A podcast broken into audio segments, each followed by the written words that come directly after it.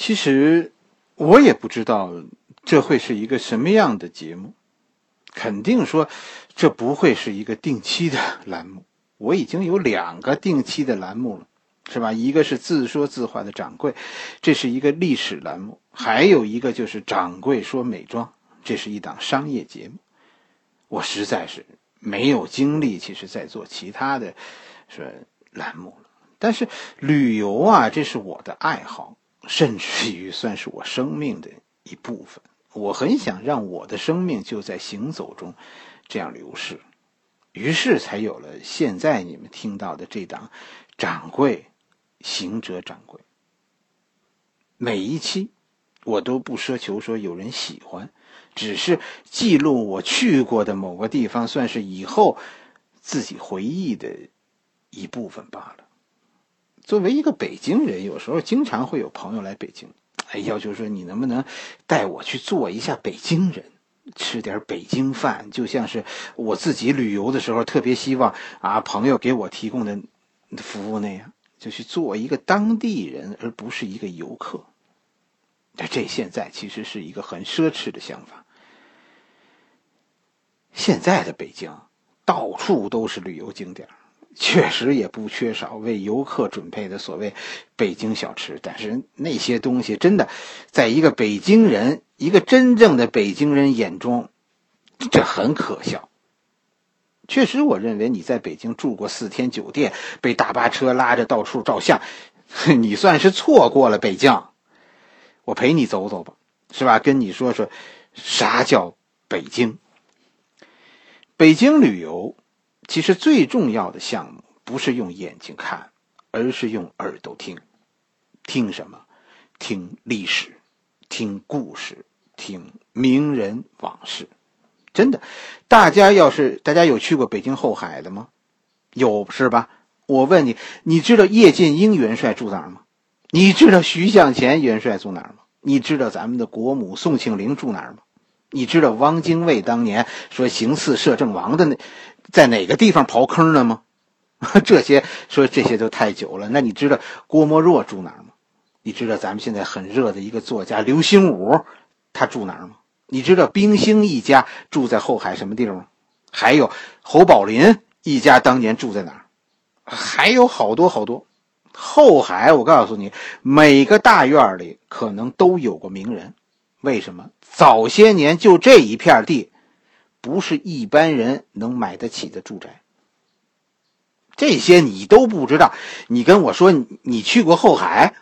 那我可不只能跟你说，你错过了后海，你觉得是不是？后海的威严，它的厚重，它承载的历史，其实你都错过了。哪儿不能喝花酒啊？非得去后海吗？但是后海的历史，只有后海才有。今天咱们不说后海啊，以后我会给大家讲个系列，这得讲个十几集。今天我的栏目是开篇。我想给大家讲一个我自己常带着朋友去的地方——鲁迅博物馆。一个呢是鲁迅博物馆，其实离我自己的住家非常近；再一个呢，这这里故事很多。说你带朋友去一个地方，给朋友讲个一个小时、两个小时，真的讲鲁迅的往事，这不费劲。北京人的热情其实就是给你讲述，更主要的是，其实每一次来到鲁迅博物馆，我都会有一种回忆，仿佛回到了梦中的四合院鲁迅博物馆里的那个小院儿，所谓的鲁迅故居。我跟你说，对于一个北京人来说，这儿特别勾魂鲁迅。怎么评价这个人？这不用我说，这课本里都有。但是我听到的最经典一句对他的评价是鲁迅的重孙女。哎，他重孙女现在在台湾发展，是吧？算是演艺界的一个网红，是吧？他对自己的祖爷爷的评价非常有趣。他怎么评价鲁迅的呢？他说：“我不了解。”啊。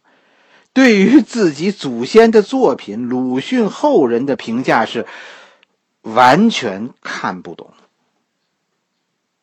我觉得这话是真话。啊，咱们说说鲁迅吧。鲁迅的职业是什么？很多人会说是作家，是吧？鲁迅是写书的，但其实我告诉你，不是。鲁迅在北京一共待了十四年，从三十一岁到北京，到四十五岁离开。这期间，鲁迅的身份是什么？是公务员，或者叫政府官员。鲁迅是当时教育部的官员。鲁迅来北京，就是因为北洋政府上台，国务院从南京搬到北平。这个北京和北平的叫法，大家应该注意。我们现在怎么叫都无所谓，但是在过去，这可不能乱叫，叫错了是政治错误。为什么？清朝这里是帝都，所以叫北京，对吧？等到民国，哎，国都就在南京了，这儿就叫北平了。不是帝都了，是民国了。你叫北京，你打算干什么？你是不是想复辟呀？到了抗战，日本人又把北平改叫北京。抗战胜利以后，你再把这儿叫北京，你就是汉奸，对吧？所以，介绍鲁迅的时候，咱们还是说这叫北平比较合适。三十一岁的时候，鲁迅那个时候还是一个才子，他还没开始写书。他是教育部的官员，就跟着民国教育部从南京搬到北平。很多朋友都说，在历史栏目那边都说希望我讲讲近代史，我一直也没讲。其实这里边有一个很大的原因，就是没法啊，我实在没法以一种不带色彩的方式，像讲古代史那样给大家讲一段。近代历史，我们现在的历史并没有和古代历史一样说盖棺论定，其实仍然在不断的修改中。这段历史已经被从某一个角度记录了，现在又被从其他的角度在解读，所以其实大家的意识和我一样，都在摇摆中，从经常从一个极端跑到另一个极端。此时，我觉得作为一个观众，最好的办法不是说急着发表自己的言论，是先把这部书看完，再说是不是同意书中的观点。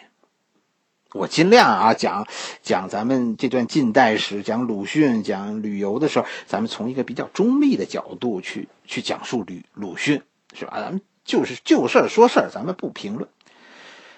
鲁迅是公务员。而且是政府官员，这使得鲁迅后来作为左派斗士和青年运动的支持者，变得充满争议。是，要么你你别领这份工资，要么你就要忠于职守。作为公务员，你后来反对政府，这是一种不忠；作为左派领袖、青年运动中的积极分子，所谓后来说长胡子的人，你你同时又拿着政府的工资，这叫不义。我心里对对鲁迅这种这种身份和他后来的作为其实是不认同的。当一个生活优越的斗士，我认为不妥。最后，这个身份也确实成为鲁迅被迫离开北平的原因之一。鲁迅博物馆就在现在，呃，阜成门内这个地方。就是鲁迅在北，这是鲁迅在北平其实最后一个一个居所。离开这里，鲁迅就就去了厦门，然后去了广州。鲁迅在北京啊，一共有四个居所。第一个居所在南城菜市口那边，就是那叫什么南半截胡同，是吧？这是鲁迅刚到北平，就是北漂的时候 租房住。就是这样，其实所有北漂，无论古今，都是一样的，是吧？大家北京现在有好多做北漂的人，大家千万别妄自菲薄。鲁迅怎么着？鲁迅当年也是北漂，也租房住来着。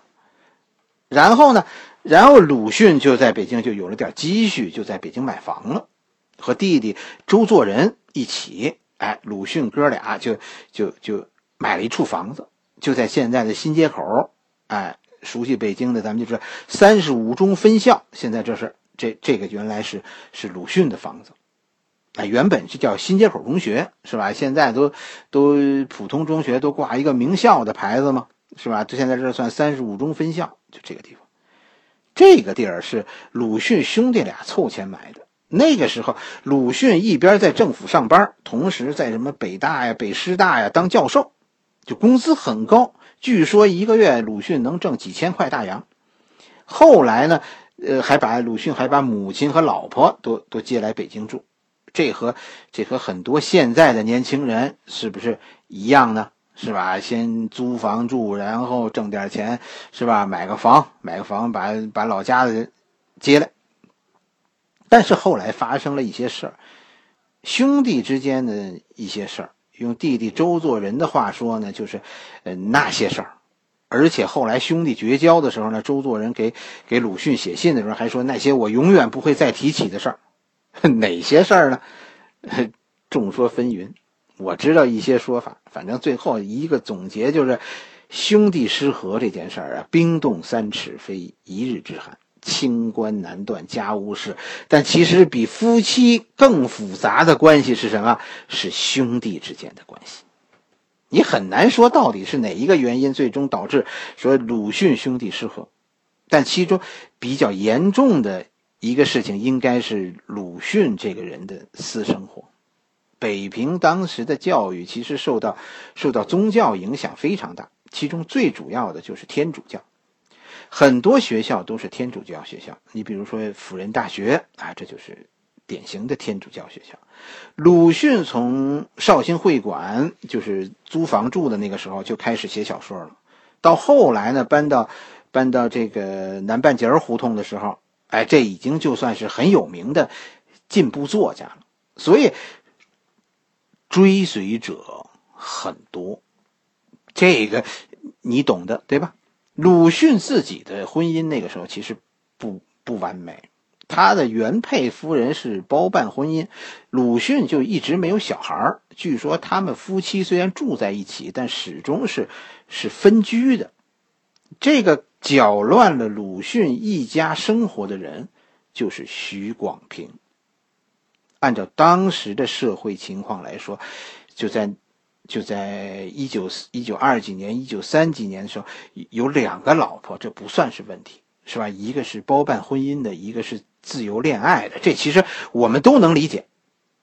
这和我说的这不门不违反说宗教，这没有宗教问题啊，这这怎么会会引起后来大家的一致的反对呢？关键是徐广平的身份。徐广平其实真正的身份，他是鲁迅的学生，这就麻烦了。这不但伤害了传统文化中的师道尊严，甚至于这已经是西方道德所不能接受的。鲁迅和弟弟周作人关系恶化，就跟这个事儿有关系。鲁迅和弟弟的关系搞僵以后，就搬了出来，是吧？先是到西四那边，其实离离现在的这个鲁迅故居也不远，你往前走大概两站地就是西四，就砖塔胡同这个地方租房住。几个月以后呢，鲁迅就又和朋友借钱买了现在鲁迅博物馆这个地方。那个时候是一处破旧的、已经快塌了的平房了。然后呢，鲁迅自己设计翻盖了这所住宅，并且呢，把母亲和原配夫人从那个南半截胡同接过来，哎，就接到接到这儿来住。鲁迅曾经在书信里和朋友说：“终于。”我现在有机会把妻子还给了母亲，如释重负。鲁迅认为这样大家都好，是吧？算是算是圆满的结局。随后，鲁迅写了我们中学课本中那篇纪念刘和珍君。这篇文章，这是中学课本中最重要的文章之一。啊，这中间很多段落，其实我至今都都能背。真的猛士敢于直面惨淡的人生，敢于正视淋漓的鲜血，这是怎样的哀痛者和幸福者？就这样的文字，鲁迅的这些文字，其响了，其实影响了我们这一代人的一生。哎，这一句就是出自这篇文章。这篇文章给鲁迅闯了祸，因为左坑，鲁迅被开除公职。我们以前理解的这件事儿啊，呃，因为我们我们能理解这件事儿，我们都知道啊，说当时社会黑暗，但其实我们不能理解的是这件事儿后来的结局。很少有人说，说什么呢？鲁迅被开除公职以后，状告政府，而且官司打赢了，鲁迅最后又官复原职。在这个黑暗的社会，一个左坑的人啊，能打赢和教育部的官司，似乎这让我们心里是不是有一点诧异呢？我们对对那个时代的认知，那个黑暗时代，那个所谓的黑暗时代，呃，其实是不是我们的认知上有一点片面呢？但是，尽管打赢了官司，鲁迅已经得罪了所有的上级。所以，虽然官复原职，但却一直无法继续开展工作。你说，你就怎么在一片指责中开展工作？作为一个公务员，鲁迅最终只得辞职，这样鲁迅就失去了公职，而且呢，也没有办法以教书为生了，是吧？在北京，哎呀，你没有人敢用鲁迅，因为什么？这要得罪很多人的。鲁迅最终离开北京，去厦门去教书。但这里后来，后来有另一个故事，就是鲁迅因为得罪人太多，所以他和许广平的那点事儿被人公开了。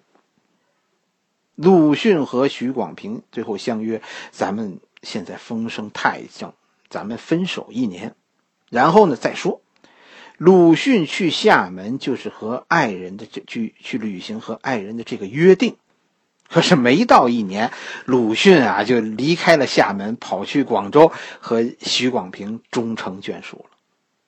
为了爱的执着，我跟你说，哎呀，这以后成为周家人的宿命。你看鲁迅博物馆后边那个鲁迅故居，哎，鲁迅就是从这儿离开这里。鲁迅踏上了新生活，这里就算是鲁迅当年的蜗居。鲁迅的后人的情况，应该说不怎么太好，是吧？鲁迅和许广平后来生了一个儿子，按理说，你说以鲁迅的身望、声威望，是吧？在中国人心中的地位，咱真的说鲁迅是当代孔子，咱们这么说不算过分。孔子蒙尘的时候，怎么能和鲁迅平起平坐呢？对吧？按理说，用小脑思考也可以预料到，鲁迅的家人以后会一帆风顺，高干子弟那是没问题的。问题啊，其实出在鲁迅的孙子身上。鲁迅的孙子后来叛逃到台湾去了，六五年还是还是六七年呢？因为什么呢？哎呀，因为留学的时候爱上了一个台湾女孩，对爱的执着，这是咱们刚才说了，这是这是周家人的宿命。所以鲁迅现在的重孙女什么的，现在都是台湾人，都在台湾发展，这就是这都让人始料不及。这里的故事也很多，但是离题太远了。所以去鲁迅博物馆，其实呃。看一看那个时代，读一读那些铿锵的文字。如果你脑子中再有我给你讲的这些故事，从博物馆走出来，哎呀，我跟你说，阳光会亮的刺眼。可你千万别错过啊！就跟前的那个小巷，小巷口就是这座鲁迅故居。其实所谓北京的四合院，你说你说最规范的四合院，那当然得说是故宫。是吧？你再其次是是什么恭王府，这是和珅的府。呃，再一个比较规范的四合院就是雍和宫，是吧？这是这是当年的雍王府。但其实哪个北京人住过这么体面的四合院儿？我家以前有个四合院来着，甚至于我跟你说，我家那四合院当年比鲁迅他们家那大多了。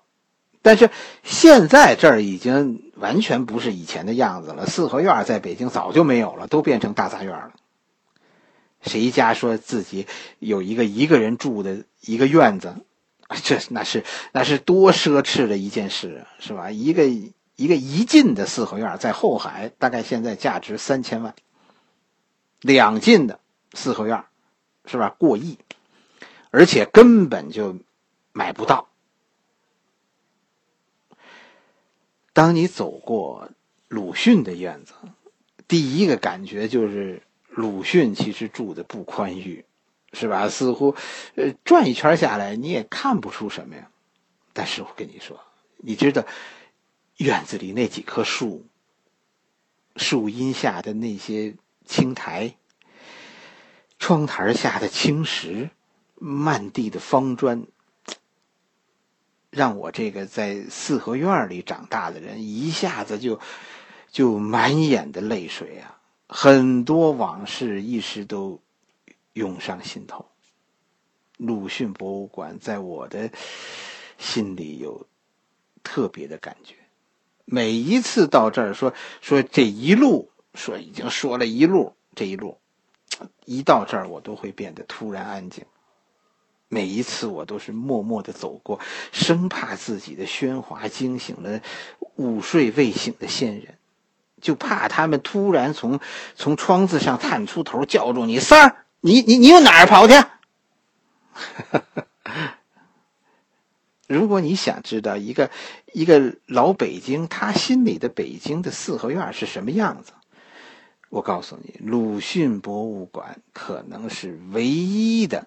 我记忆中的童年，伤感、怀旧，就就如同你心中的那条简陋的小巷，或者小山背后的那条溪流，这儿有我的乡愁。不是只有离乡背井的人才有乡愁的。